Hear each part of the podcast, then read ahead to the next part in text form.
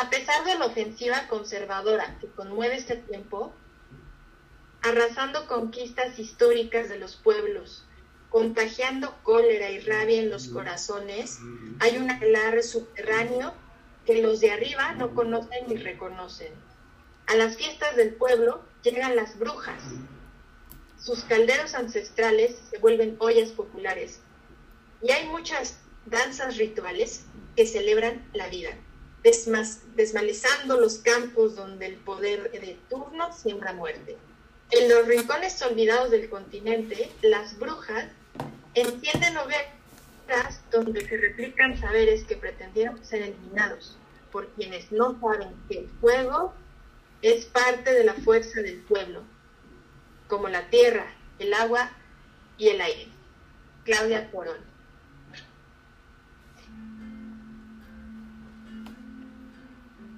Ok. Bienvenidos una vez más a una emisión de Morras echando el chal. ¡Eh, hola, ¿cómo están? Bienvenido a todo mundo. Bienvenida, Carla.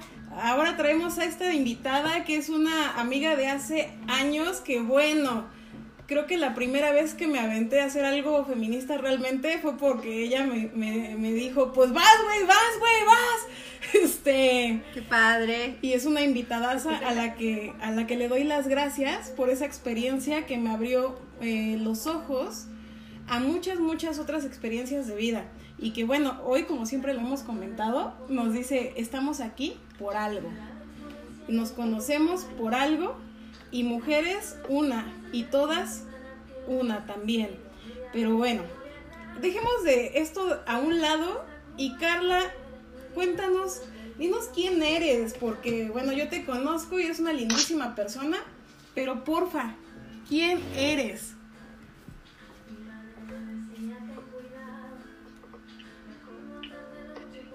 Bueno, pues muchas gracias por invitarme a su programa.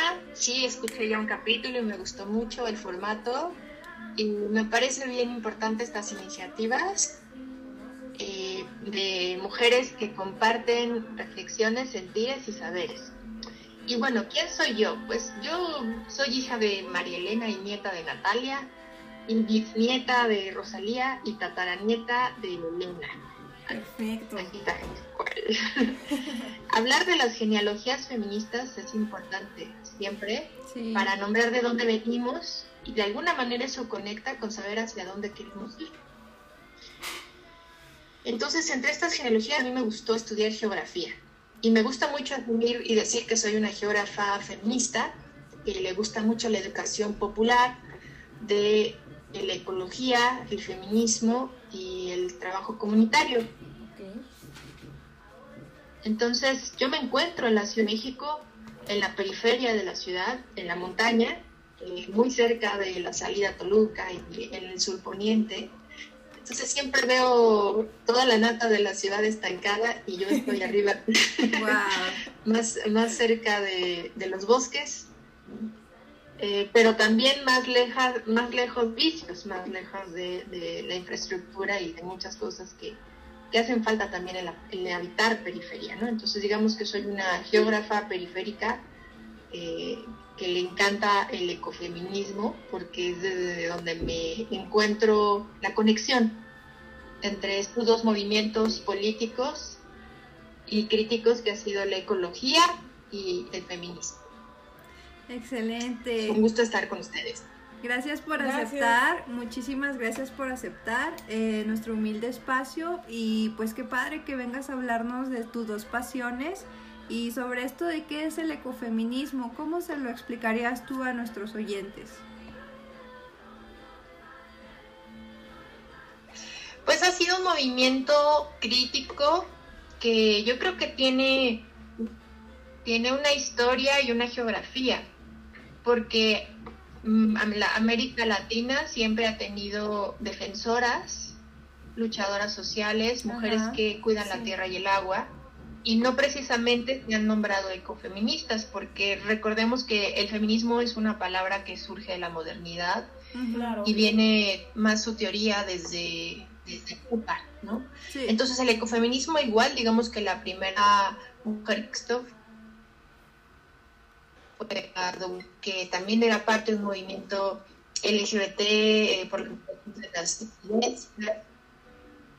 y esta mujer tenía este libro que se llama Feminismo Muerte, donde plantea la palabra ecofeminista como una forma de pensar, hacer y contrarrestar estructuras de la militarización de los tiempos que se encontraban, ya habían vivido la época del 68 y los movimientos sociales de esa época que habían reprimido muchísimo el pensamiento crítico y la voz de las mujeres. Entonces ella cuestiona eh, el contexto bélico de, de, unos, de un tiempo donde estaba la Guerra Fría, ¿no? el capitalismo contra el comunismo, que en realidad sigue, perdura, y el feminismo se va planteando como una crítica al modelo actual económico del, del capital, ¿no? que es extractivista, que eh, eh, atenta contra los pueblos indígenas, pero principalmente son las mujeres quienes han visto más afectadas por el cambio climático y la contaminación ambiental, y no por una cuestión esencialista de que ellas son las que están conectadas con la tierra. Todas las personas lo estamos. Claro que sí. El problema es que históricamente se nos ha asignado el rol de cuidados a las mujeres, entonces por, el, por lo mismo, el cuidado de la tierra y el agua si está contaminada, nos perjudica más a quienes nos han asignado un rol histórico del cuidado de la familia, los hijos, las, madres, los padres. Entonces, este es un movimiento y una filosofía muy bonita, claro. porque rompe con la, mirada antropocéntrica, ¿no? que digamos que es esta mirada donde solo pensamos en que los únicos que importan son las personas. Y no, también importan los animales, las plantas, los polinizadores, las y nos hace falta ampliar la mirada eh, crítica sobre eso.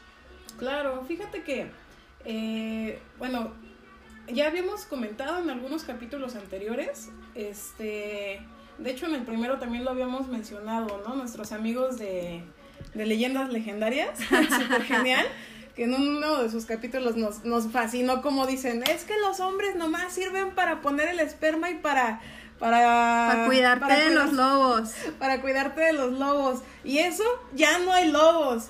Y es, es bien cierto que, eh, como lo decía Maritza en algún momento, se dividían las labores sociales para ir a cazar lobos y en las mujeres para procrear a los hijos, para el cuidado maternal, eh, pero también para algunas eh, bases de lo que es justamente el crecimiento agrícola pero hoy día todos le entramos, somos bien entrones y entronas, le entramos como que a todo. Y la mirada, este, justamente bien lo mencionas, súper puntual, este, esto del de, feminismo que surge como una de las palabras modernas, sin embargo, eh, somos seres autónomos con un pensamiento eh, justamente así, pero nos han visibilizado a través de la historia.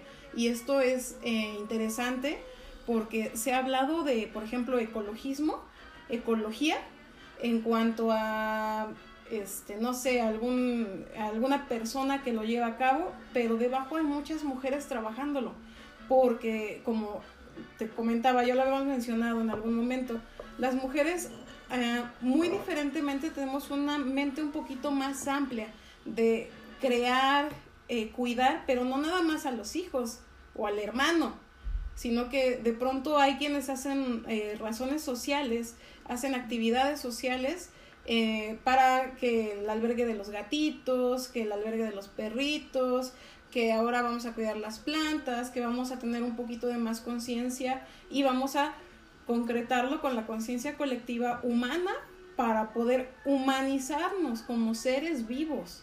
O sea, simple y sencillamente como seres vivos cuidadores y que empiezan a, generar este, este crecimiento tal cual. Y es algo bien importante y bien puntual. Este, también me gustaría compartirles que algo que también trabajo es eh, geografía feminista y mapeo del cuerpo. Entonces, estas, estos saberes los he aprendido con las, una comunidad de geógrafas que se llama Geobrujas. Uh y con ellas eh, hemos traído a debate también hacer trabajo de reflexión sobre... Ok, va otra vez. Ok, sí, vas. Otra cosa que quería compartirles es sobre la geografía feminista, que algo en lo que también he trabajado aparte del ecofeminismo en el proyecto que tengo sobre ecología y feminismo, es que colaboro también con una comunidad de geógrafas que se llama Geobrujas. Con ellas eh, también cuestionamos esta problemática ambiental, estos conflictos de extractivismo de los megaproyectos a nivel global, pero visto desde las geografías feministas, que quiere decir comprender el mundo desde la percepción y la mirada de las mujeres sobre el espacio, como de manera desigual. Y habitamos de manera desigual los espacios por las estructuras que se han impuesto sobre la condición del género o de los géneros, incluso de las mismas disidencias, cuando hay desigualdad en los cargos o en los lugares que ocupan las mujeres. Claro. El simple hecho de habitar la ciudad es diferenciada. No es lo mismo ser una mujer que caminas a las 2 de la mañana en la Condesa, que es como esta de las, una de las colonias con, más turísticas de la Ciudad de México, a ser una mujer que caminas a las 2 de la mañana en Ecatepec o en la periferia de, de Nezahualcóyotl, donde la infraestructura y las condiciones son distintas. Entonces lo que se plantean desde las geografías feministas es que, que, habitamos la ciudad de manera diferenciada y los pueblos y las comunidades por los machismos arraigados en cada territorio, por la cultura que se construye, por los paisajes como se configuran. Y también influye el daño ambiental hace que se tenga menos calidad de vida en ciertos espacios que en otros, porque también hay un clasismo y racismo que son los que configuran los espacios. Entonces es bien interesante porque con estos temas nosotras hacemos cartografías feministas. Y las cartografías feministas parten de la primera escala, que es el cuerpo. Entonces se habla que el cuerpo es el primer lugar que habitamos en este mundo el cuerpo es el primer territorio y hablando del tercer cuerpo es toda una este, postura política que no viene de la academia, ahora lo han tomado, sino viene de las feministas comunitarias, tanto de las territoriales del pueblo maya con Lorena Carnal y Lolita Chávez Quique, como de las feministas comunitarias antipatriarcales de Bolivia, como de Daniela, perdón, Adriana Guzmán y Jimena Tejerina. Entonces, yo creo que ha sido muy lindo este caminar con las, con las geobrujas, porque también con ellas eh, se hace un aprendizaje horizontal y de educación popular. Eh, desde el momento que buscamos estos diálogos con mujeres de movimientos sociales y no solo con quienes publican libros o están más citadas, claro. sino con quienes están poniendo el cuerpo en la defensa de la vida. Exacto. Exacto, fíjate qué temas tan interesantes estamos tocando. Eh, en este caso, eh, Mirna quería sacar como un tema a colación que creemos que tiene que ver eh, con el ecofeminismo, la salud menstrual. Me comentaba que tú tienes un proyecto respecto a eso. Cuéntanos un poquito que inició eh, en el 2018, si no mal recuerdo. Tiene tres años. Eh, estaba, estuve, he estado en otros proyectos de tejido de redes, eh, vendiendo las copas menstruales y las toallas de tela. Y después, pues yo creé, hice como este proyecto que se llama Ecología y Feminismo, donde lo que hago es dar talleres sobre eh, el mapeo del cuerpo a través de las emociones en relación a nuestros procesos cíclicos menstruales. Y hablo, hablo mucho de los agrotóxicos, entonces parto de cómo el modelo farmacéutico nos ha insertado a las mujeres dinámicas de consumo excesivo de fármacos donde se medicalizan nuestros cuerpos y se pierde autonomía.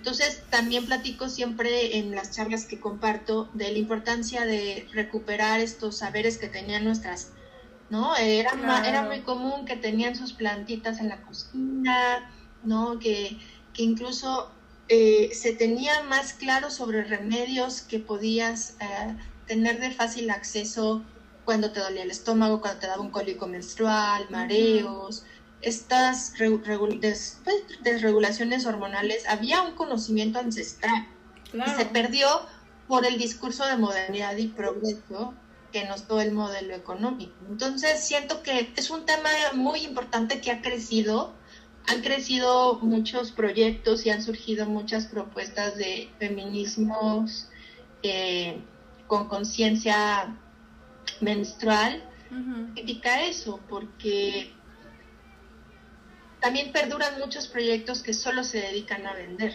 Claro. Y no promueven una, pues, un proceso educativo, ¿no? Entonces yo creo que también hay que ser autocríticas de que todos los movimientos siempre hay algo lucrativo y siempre hay algo que se mercantiliza. Siempre. Y al feminismo le ha pasado mucho también, ¿no? Siempre, Entonces, siempre van a encontrar la manera Yo creo que por ahí hay que seguir apostando a dar Ajá. Exacto, hay que, hay que encontrar maneras alternativas al sistema que te expropia el discurso y la praxis y seguir generando educación alternativa.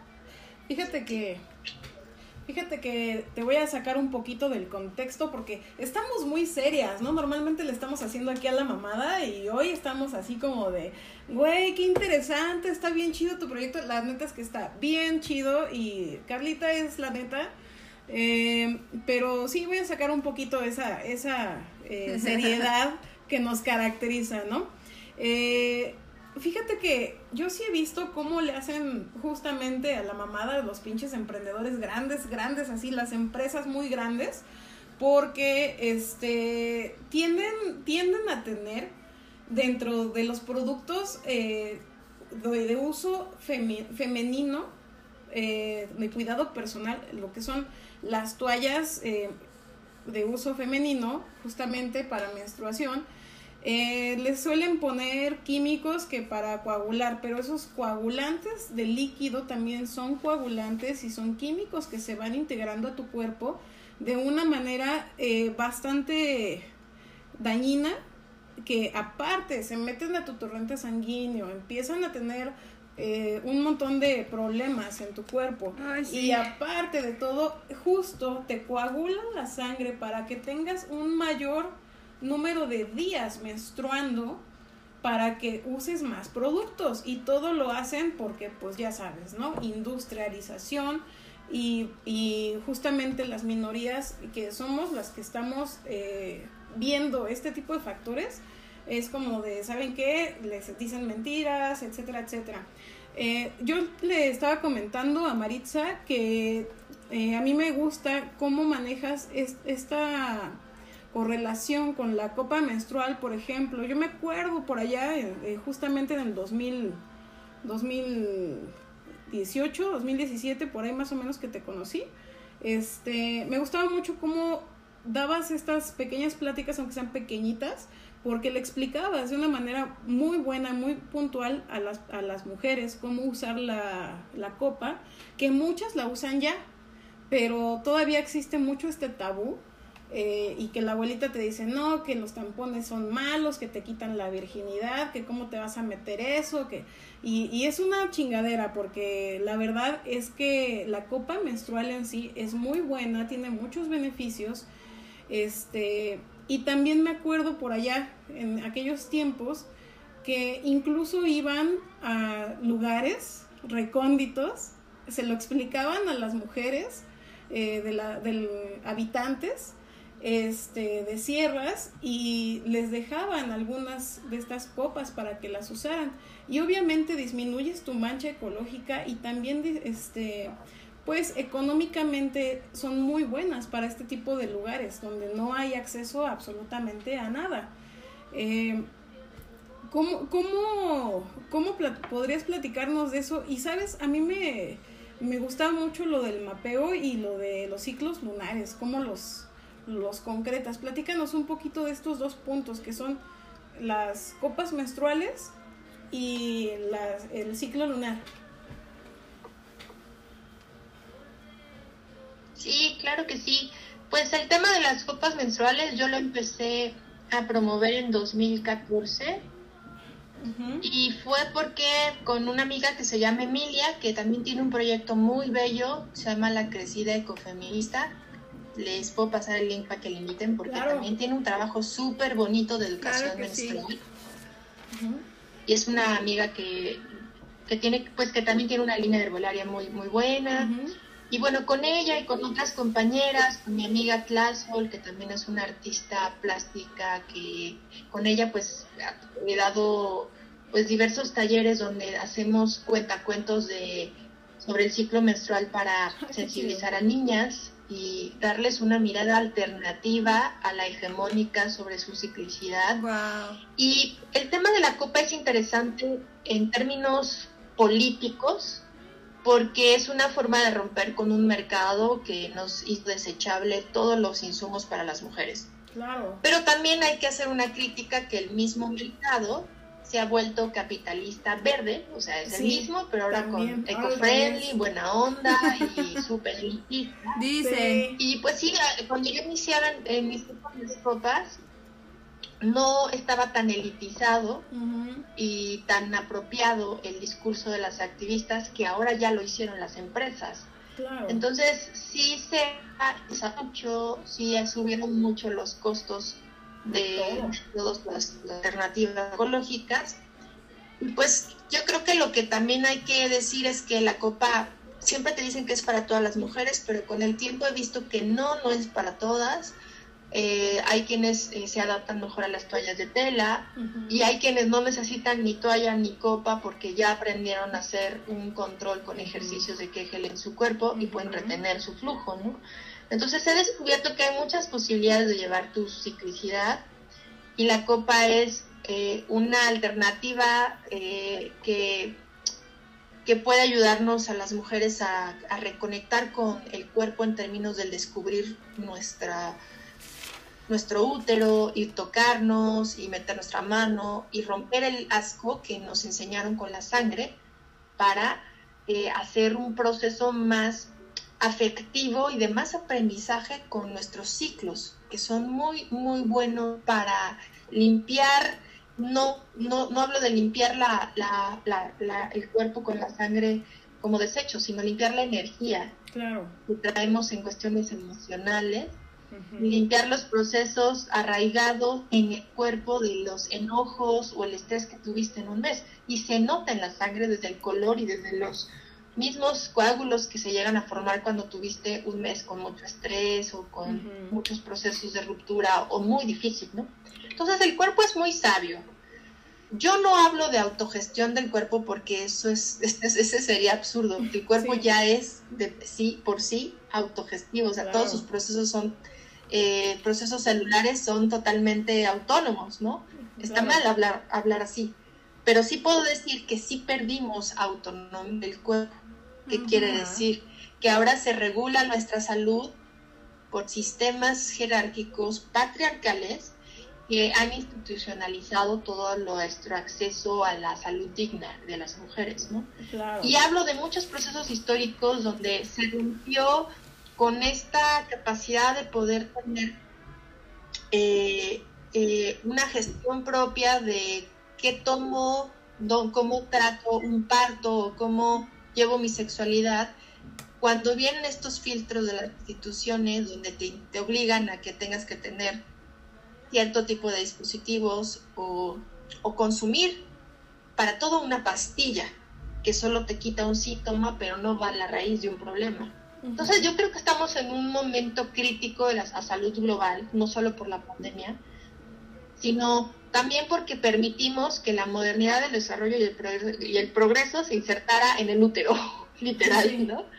Y la sexualidad es totalmente heteronormada, ¿no? Que quiere decir que todo es para que no hay ginecología alternativa para disidencias sexogenéricas ni para mujeres lesbianas, que es, sigue siendo algo muy, muy sesgado. Entonces, cuando yo doy talleres de ciclicidad, lo primero que me gusta es romper con la jerarquía que se tiene, ¿no?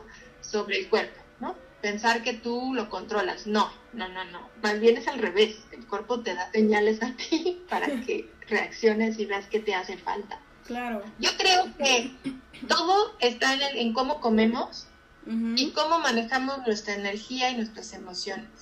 Claro. Principalmente, pero también está en dónde vivimos y acceso a qué tipo de calidad de agua y de alimentos tenemos. no toda la responsabilidad está en nosotros. Así es. Por eso estoy un poco en contra en que en que, el en que algunas lecturas ecológicas recaigan en que si cambias un poco hablador o, o uses copa menstrual o popotes de eh, de fécula de maíz, ya eres, estás cambiando al mundo. No es cierto, estás consumiendo un mercado alternativo, pero no estás haciendo un cambio. Entonces yo creo que hablar de ciclicidad es hablar de la conciencia que hay que recuperar sobre la ciclicidad de la Tierra, la ciclicidad de la Luna y la ciclicidad de nuestros flujos y procesos de todas las personas, más allá de cuál sea tu disidencia o su preferencia sexual. O sea, romper con esencialismos, Ajá del género, eso es bien importante romperlo porque sí perdura un movimiento, pero ya todas somos diosas, así, y se vuelve elitista y costoso tener eh, este, no sé, de formación Ajá. Entonces sí creo que hay que hay que llevar esto al debate, al diálogo y abrir más espacios para que muchas mujeres se percaten de que debe ser elitista estas tribus de mujeres y círculos rojos, sino que por el contrario son conocimientos que ya tenían nuestras abuelas, bisabuelas y tatarabuelas y traerse hacia nuevas generaciones para generar otros procesos de pues de amar nuestros cuerpos y cuerpas, ¿no? de reconectar con nuestros flujos y que eso nos va a ayudar claro. a la autonomía de la salud.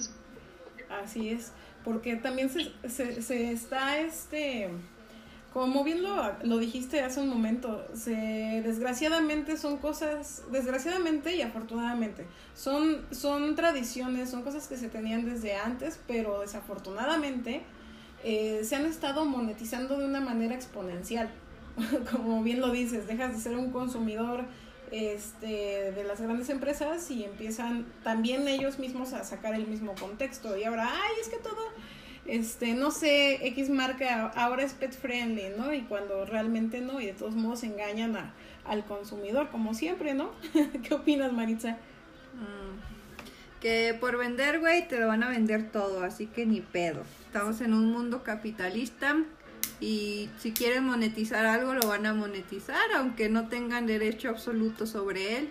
Como esos hombres que me da un poquito de repelús mencionarlo porque no les quiero dar fama pero estaban promocionando unos guantes rosas de látex para sacarte la copa menstrual. No sé si supiste esa noticia Bueno, yo lo vi en internet y se me hizo como una pendejada de emprendimiento. O sea, estás usando una copa menstrual para generar menos residuos. ¿Por qué chingados te compras unos guantes rositas? Porque va y te los vende alguien con pene. No mames, güey. Pero Porque otra vez nos meten. Porque a fuerzas quieren que lo veamos como sucio, como malo.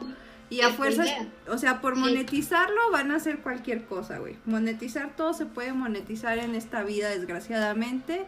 Y pues ahí andan los tripita, ahí pues intentando acá, ¿no? Pues meter su tripa donde ni, ni siquiera les llaman, pero sí supiste, ¿no? ¿Por qué les pusimos así a estos señores, señoros? Sí. ¿Estás de acuerdo con nosotras en eso? Sí, es absurdo. Sí. Totalmente, totalmente, sí, es absurdo que hagan, saquen ese tipo de, de, aparte la palabra emprendimiento, cada vez se vuelve... Ah, se vuelve absurda también. Como que se le quita lo, el fin, el fin, tenía un fin social, emprender. Tenía. Exacto, exacto, entonces... Y ahora cualquier persona que vende algo en Instagram se dice emprendedor.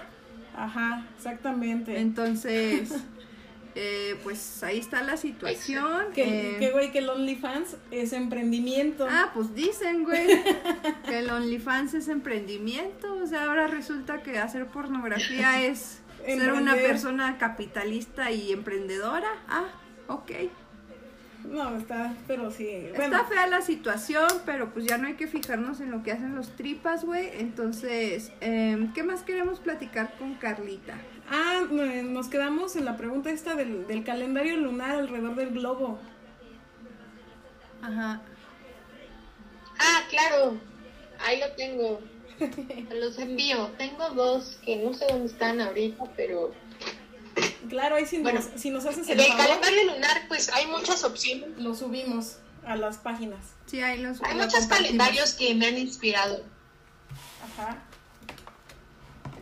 Miren, por ejemplo, este, lo bonito de los calendarios lunares es que te permite volver a observar la luna y es tener claro en qué fase estamos, ¿no? O sea, Recién tuvimos la luna llena y la entrada del equinoccio.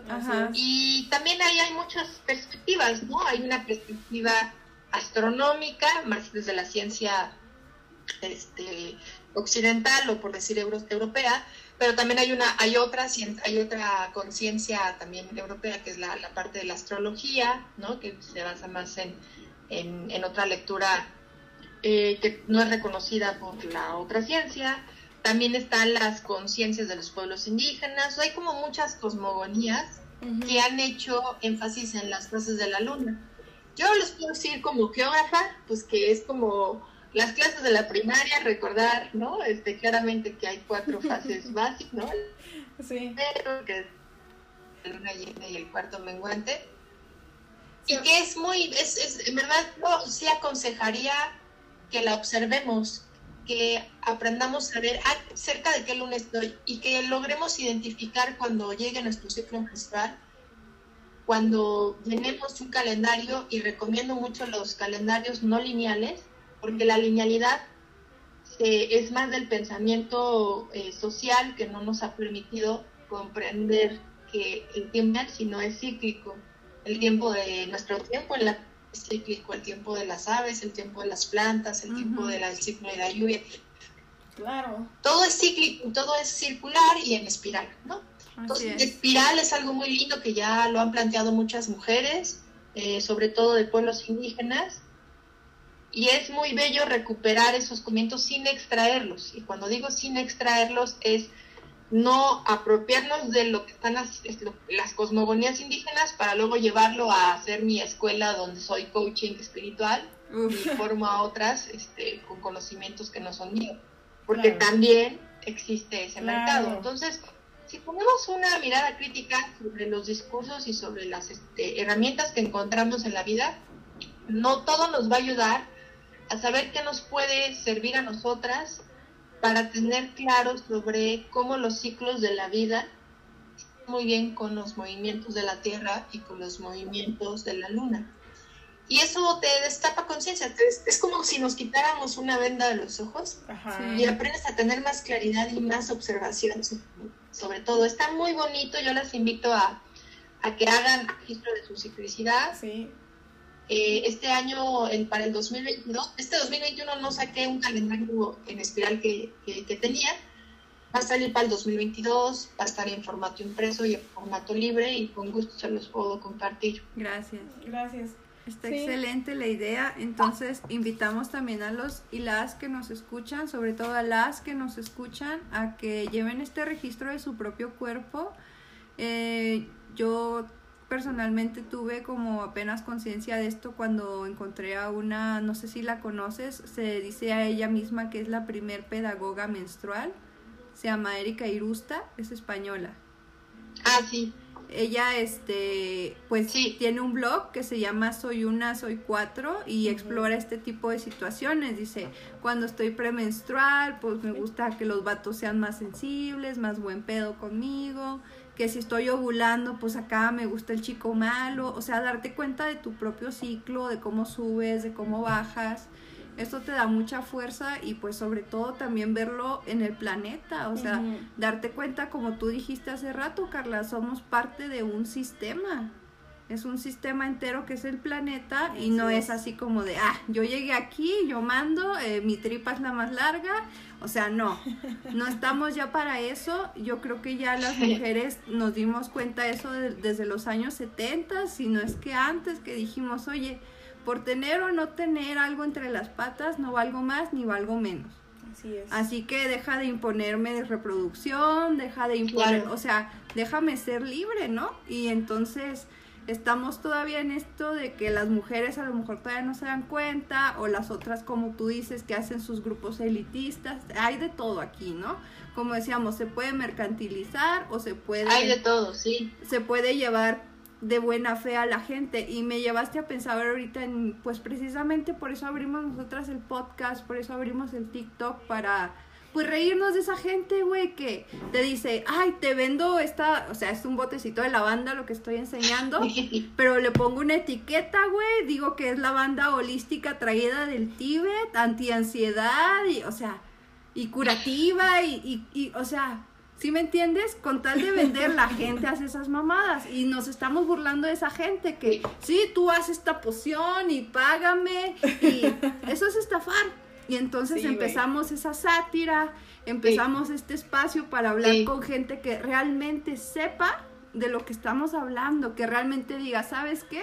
Pues la lavanda sí sirve para la ansiedad, pero pues no es como que la huelas y ya se te olvida la depresión, o sea. No, y que sepas reírte de eso. También, la gente tampoco lo entiende, es lo que le digo a Mirna, o sea, vienen a TikTok a reírse y se van a enojar porque nos reímos de ellos, o sea.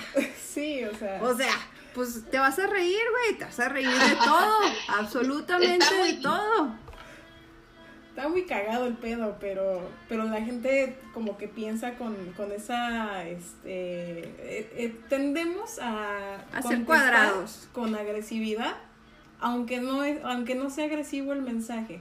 ¿Por qué? Y justamente te estamos diciendo, güey, no consumas esto, no porque te esté diciendo, no, está mal que lo consumas, no, si no te estamos diciendo, güey, ven, te acércate, te enseño qué es la banda y cómo se prepara para que te tranquilices y te relajes un rato.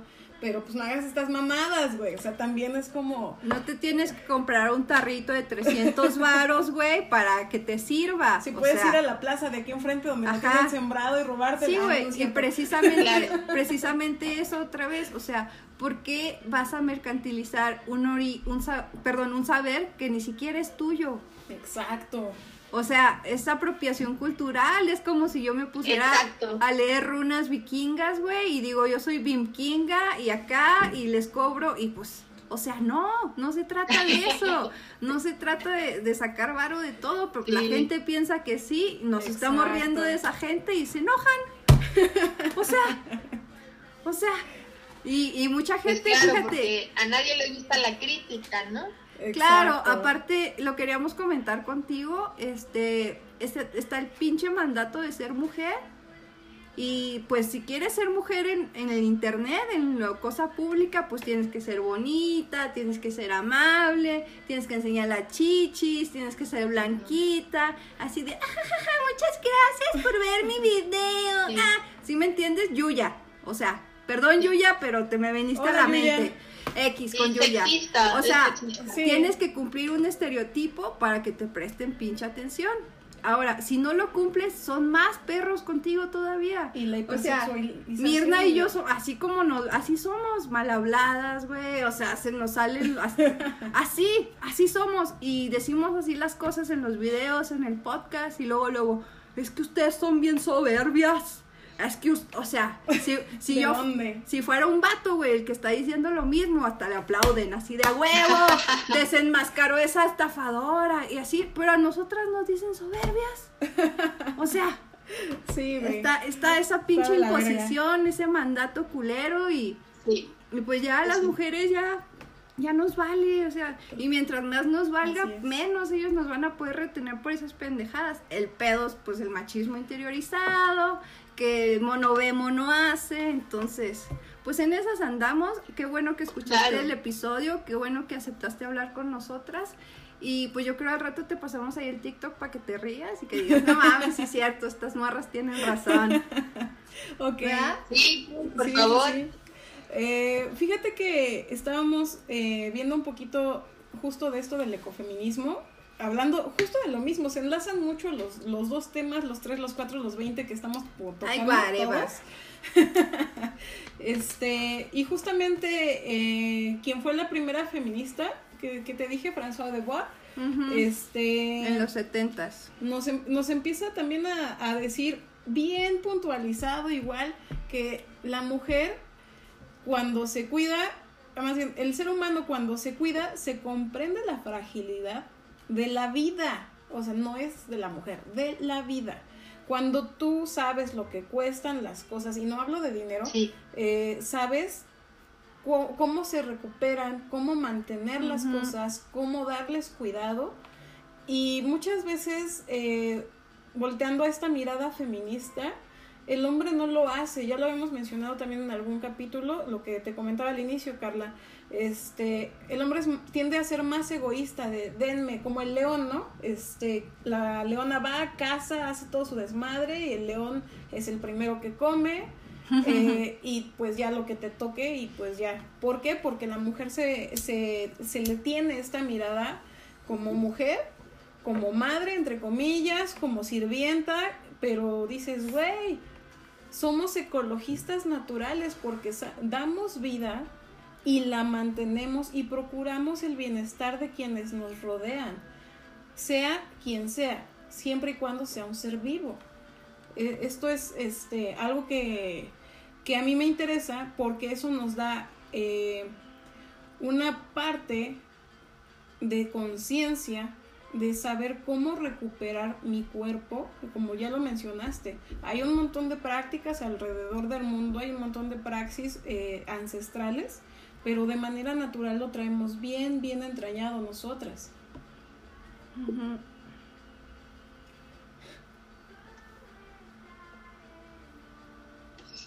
Sí, yo estoy, este, yo, yo creo que estoy siempre reflexionando este tema porque sí es interesante ver que socialmente se han construido sociedades donde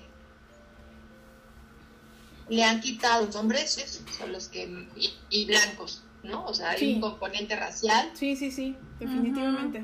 También, eh, eh, yo creo que yo creo que históricamente, como siempre, se atribuyeron los roles de género del cuidado de los otros y de la salud o de la comida y de los alimentos y la ropa a las mujeres, tenemos un poco más normalizada la costumbre de que nos toca esa chamba. Pero ahora fíjate que desde el ecofeminismo hay una mujer en España, se llama Yayo Herrero, que está trayendo este debate de hablar de que estamos en una crisis de los cuidados ella y muchas otras hablan de que somos, tenemos un problema muy fuerte por la ecodependencia que hemos generado con todo lo que nos da la tierra y el agua. Y tenemos una interdependencia este, entre las personas, entre las, las sociedades, y tenemos que aprender a trabajar de manera comunitaria. Hay otros diálogos que están surgiendo con mujeres críticas como por ejemplo si me ocurre ahorita pensar en Raquel Gutiérrez Aguilar que es muy interesante ella en Puebla junto con Gladys Susul, que también es una mujer guatemalteca, habla mucho del sentido de lo comunitario y lo comunal. Fíjate, el bienestar común. Y el bienestar común siempre es prioridad. perdón que te interrumpa. Eh, perdóname, pero es que lo dijiste muy bonito. El bienestar común siempre es prioridad de estas mujeres. Bienestar común, o sea, de la comunidad entera, del ecosistema entero y a mucha gente se le olvida esa parte. continúa, ¿eh? perdóname que te interrumpí, continúa. Sí. No, no, sí, está muy bien resaltar esto porque, porque creo que es algo que nos falta en todos los movimientos, en el feminismo, en el ecologismo, en la academia, en las instituciones, en, los, en las oficinas. Eh, las ciudades se han construido muchísimo con un formato individualista el individualismo se insertó por el mercado laboral, por el modelo económico, por las mismas políticas de los gobiernos. Y algo que es bonito, que tienen muchos pueblos arraigados como la comunidad de Cherán en Michoacán, o las comunidades zapatistas en Chiapas, ¿no? O las comunidades mazaguas en el Estado de México, es que tienen un sentido comunitario. Claro. Entonces el cuidado de la vida y de la tierra no solo recae en las mujeres, sino en toda la comunidad, en los hombres, en las niñas, en los niños, en los ancianos, en las ancianas. Y, eso es algo que hemos perdido quienes habitamos las ciudades y quienes rompimos con nuestras raíces ancestrales indígenas. Yo creo que ahí tenemos un reto tanto en los feminismos como en los otros movimientos y epistemologías, en decolonizar el pensamiento y en aprender a escuchar eh, los saberes locales. Incluso tienen barrios populares de la ciudad, hay, hay todavía pueblos, ¿no? Hay un pueblo en Coyoacán todavía, en Tlalpan, en Xochimilco, en Tláhuac. Todavía hay ese sentido comunitario, pero es cada vez más eh, pequeño el, tejido por la fragmentación de la ciudad, por, porque incluso las mismas nuevas generaciones, pues cada vez de, de dónde viene el agua, porque están más conectadas a la pantalla del celular y en la computadora. Y esa tecnificación y virtualidad de la vida nos está, sí nos está generando un problema todavía más fuerte de alzar la mirada, o sea, vamos en los camiones o en el metro y vamos con la mirada agachada, o sea, ya tenemos un disciplinamiento del cuerpo hacia abajo, ya no vemos hacia arriba, ya no vemos el cielo, ya no vemos las aves, ya no vemos nada. Y creo que ahí tenemos un reto. Un reto para aprender a, ser, a dejar de ser individualistas y a por lo menos, tal vez no vamos a poder cambiar el mundo, pero si podemos cambiar nuestras relaciones afectivas de pareja o con nuestra familia elegida, amistades, claro. ahí se puede hacer comunidad. Y si pueden, solo es cuestión de que ver que sí hay alternativas. Qué fuerte está la lechuga. Como ven. Fuertísima, fuertísima la lechuga, increíble todos los temas que tocas. Está bien importante esto que dices de cómo habitamos las ciudades ya así naturalmente subyugados, subyugadas. Entonces, pues más una por ser mujer, ¿no? Tener un cuerpo leído como de mujer ya es una amenaza, entonces es demasiado, la guerra ya está en contra de nosotras y pues, ¿qué nos queda? ¿No? Pues más que unirnos, hacer estas redes de saberes, redes de comunidades femeninas y hacer estos ejercicios porque pues ciertamente a todos nos cuesta escucharlo, ¿no? Pero es importante decirlo, es muy importante decirlo, ya estamos muy mal con el planeta, el planeta ya nos, nos quiere mandar a la verga y pues nosotros acá de pendejos, ¿no? Entonces, ¿querías decir algo, Carla? Y eh, pues invitarlas a, o sea, también a su audiencia. Hay posibilidades y hay cosas que se están haciendo. Yo las invito a cada 15 días hay una feminaria con Mujeres y la Sexta, es ah, gratuita. Se invitan a diferentes compañeras defensoras del territorio, feministas, activistas. Es cada sábado, cada 15 días, de 10 de la mañana a 12 del día. Y Mujeres y la Sexta ha sido una red de mujeres que surgió a raíz de la sexta declaración de la selva lacandona de los artistas en el 2006. Y ellas pues ha sido un tejido de mujeres bien bonitas de las que he aprendido mucho, les recomiendo pues, a quien les interese conocer más de los feminismos de, de, mujeres de la tierra. Es un, es un proyecto muy lindo. A mí me va a tocar dar una charla justo sobre feminismo, me parece que el 9 de octubre, ah, de pero bueno, yo les aviso, les mando el cartel. Claro. Y va a estar también eh, Norma Mogrovejo, que es una mujer que tiene toda la historia, o bueno, tiene una parte de la historia documentada del, del lesbianismo feminista en México. Tiene un trabajo muy bueno, tiene un libro también que les recomiendo mucho. Y Silvia Marcos, que también tiene unas cosas bien lindas sobre, sobre hablar de una, otras formas de comprender el género y los movimientos indígenas de las mujeres. Entonces, bueno, pues las invito a a que sigan también estos tejidos Gracias. Y pues un gusto estar con ustedes. Increíble, de verdad, gracias por explicarnos todo también. Yo creo que quedó claro. Si nuestro público quiere que volvamos a seguir a otro tema, que saquemos más tema de aquí, pues bienvenida, que platiques otra vez con nosotras. Y no sé si quieras dar como alguna puntualización, algo más que nos quieras contar, acá más, no sé, personal, acá de echar el chal, no saben, me la pasé chido, algo así, que nos quieras contar. Uno, si te la pasaste chido, y dos, también este, que nos invites a tus redes sociales y también ah, a las de, bueno, si buscan ustedes ahí en, este, en Facebook, pueden teclearle Mujeres y la Sexta, les va a aparecer ahí, es la primerita. Y pues tú también, eh, adelante, Carlita. Ya sabes, a echar desmadre un rato. sí, claro que sí. No, pues sí, me la pasé muy bien, muchas gracias. La verdad es que las dos son muy lindas y está, está ah. muy rica la plática.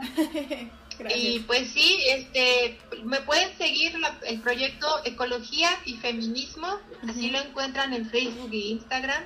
Yo estoy como Car Elena con K y con H.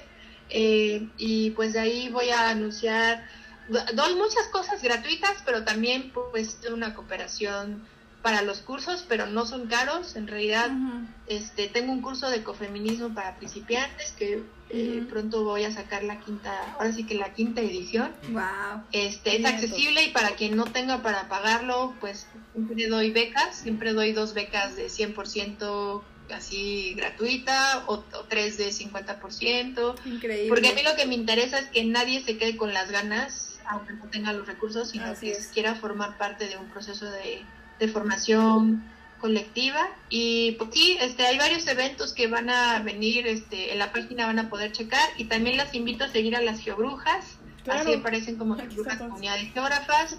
Aquí con ellas vamos a estar en un festival eh, de un encuentro autogestivo el 7, vamos a dar un taller este de cartografías corporales.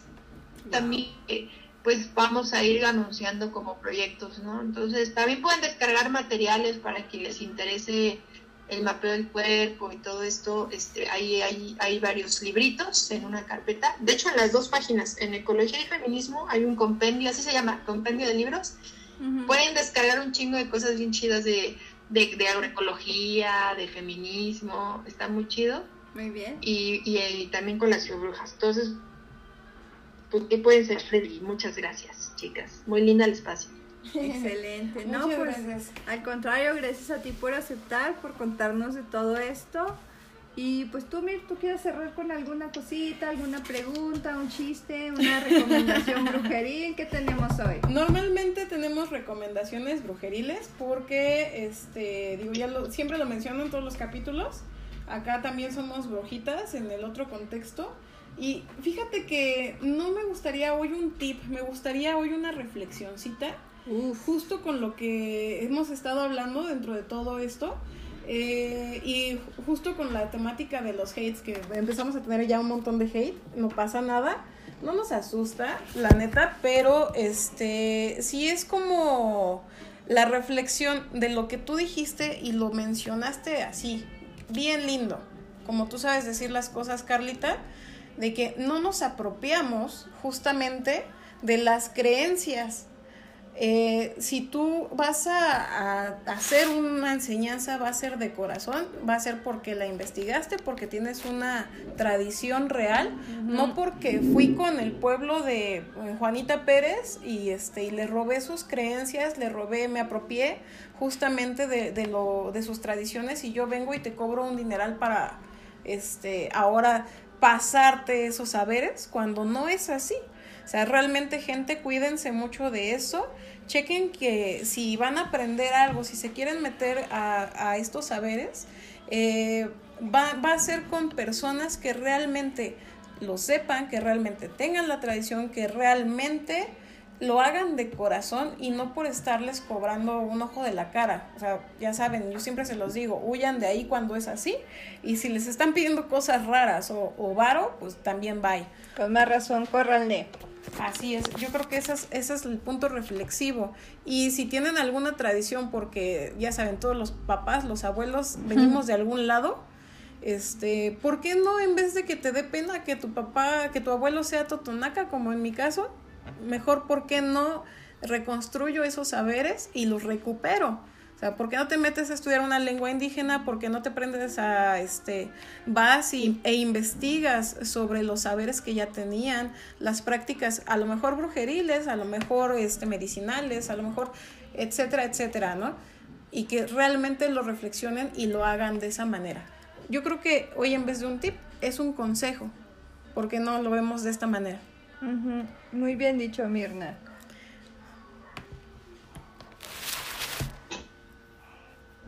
Muy bonito, me encanta. bien. Muy bien. Y bueno, pues esto yo creo que ha sido todo. Nos quedan cinco minutitos. Si tú quieres aportar algo más, Carla, está perfecto. Si no, para ya despedirnos, que no quisiéramos.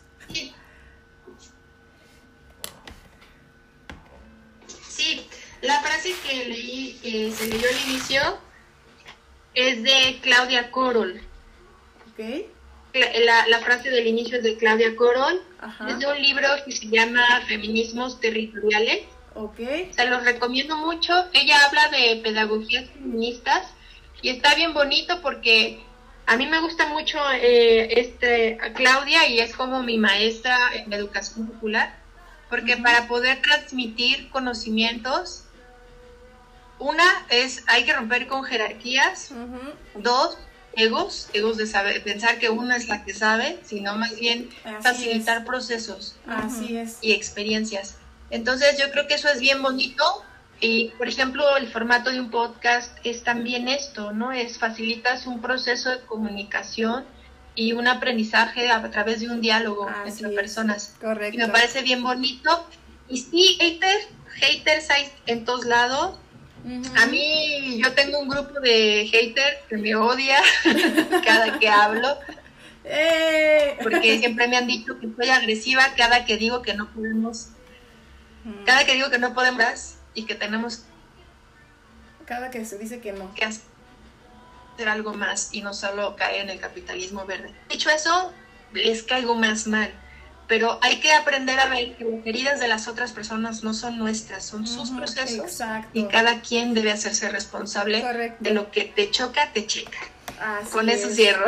Bien dicho, Carla. Pues muchas gracias por acompañarnos, gracias por regalarnos una hora de tu tiempo aquí y echar el chal con nosotras. Eh, síganla en sus redes y pues nada, síganos a nosotras también. Los esperamos para otros capítulos, Mir.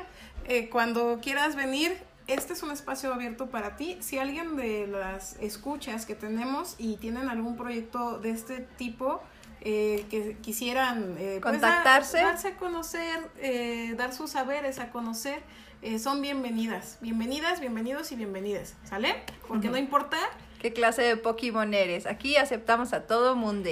Así es. bueno, un aplauso para finalizar. Todo porque se acabó. ¡Bravo!